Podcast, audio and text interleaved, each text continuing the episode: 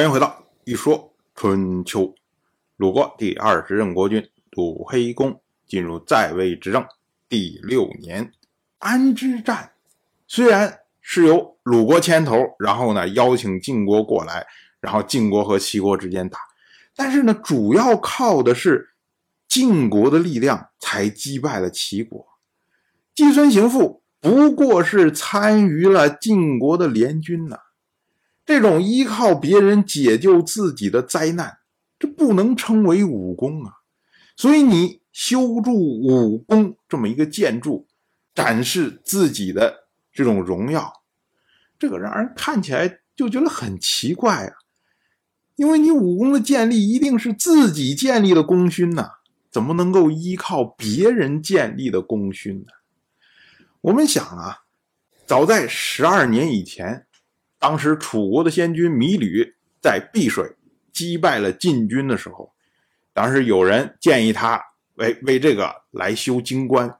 当时呢，芈吕所提出来的所谓武功，指的是七件事情，要做到尽除残暴、泯灭战争、保有天下、巩固功业、安定人民、调和诸侯、丰饶财物。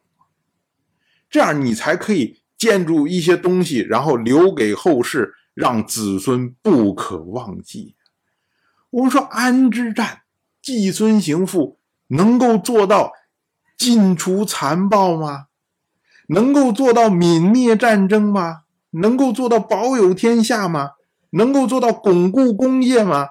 能够做到安定人民吗？能够做到调和诸侯吗？勉强做到了丰饶财富，依靠晋国的力量，然后从齐国那边得回了汶阳之田，仅此而已啊！连芈吕在碧水那样的大胜都不敢认为这是自己的武功，季孙行父何德何能啊？同样是本年的春天，鲁国出兵攻占了专这个地方。专呢，它也是殷商以来一个小国。那么春秋呢，记录这件事情为取专，凡是用取这个字，就表示占领的很容易。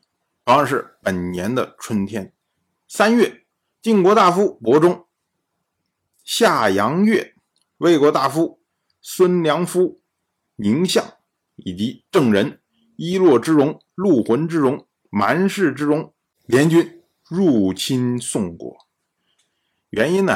就是因为去年诸侯之间开重劳之会的时候，本来大家觉得挺嗨，说我们接着要继续举行盟誓，结果呢，宋国的国君宋霞不同意。宋霞说：“我们国内有内乱呢，不能老跟你们这么着一直玩。”那就惹了大家不高兴了。于是呢，由晋国这边牵头攻打宋国，结果联军。经过了魏国一个叫做真的地方，当时呢，附近的魏人呢都没有戒备，都觉得哎，这是我们自己军队经过呀，所以大家没当回事儿。结果晋国的大夫夏阳月，他就打算趁这个机会袭击魏国。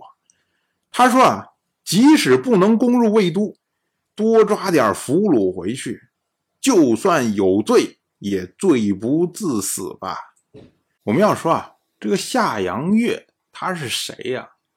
所谓夏阳，指的就是以前国国的都城夏阳。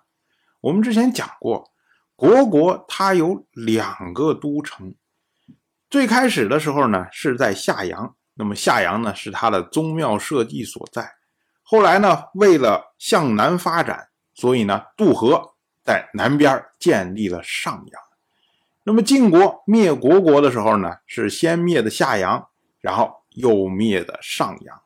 那么这个夏阳月呢，就是夏阳这个地方的大夫，他是以都邑作为自己的氏，所以呢称为夏阳月。夏阳月的意思就是说啊，你看魏国人没有戒备啊，我们趁这个机会攻打魏国，就算呢灭不了魏国，但是呢收获肯定也大。虽然说我们没有国君的命令就攻打盟国是有罪，但是我这么多的收获往国君面前一摆，国君难道会严厉处罚我吗？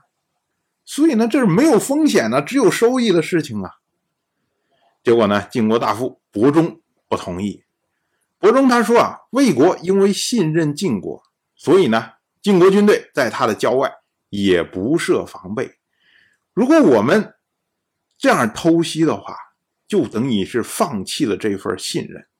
虽然能多抓魏国人做俘虏，可是呢，晋国一旦失信，还如何号令诸侯啊？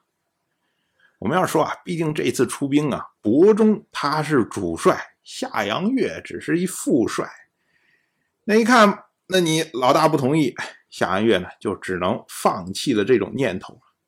结果等到晋军对宋作战完成以后啊，回国的时候再经过魏国，魏国已经登城设防了。当然，我就这么一说，您就那么一听，感谢您的耐心陪伴。如果您对《一说春秋》这个节目感兴趣的话，请在微信中搜索公众号“一说春秋”，关注我。您不仅能得到《一说春秋》文字版的推送，还可以直接和我互动交流。我在那里等待您的真知灼见。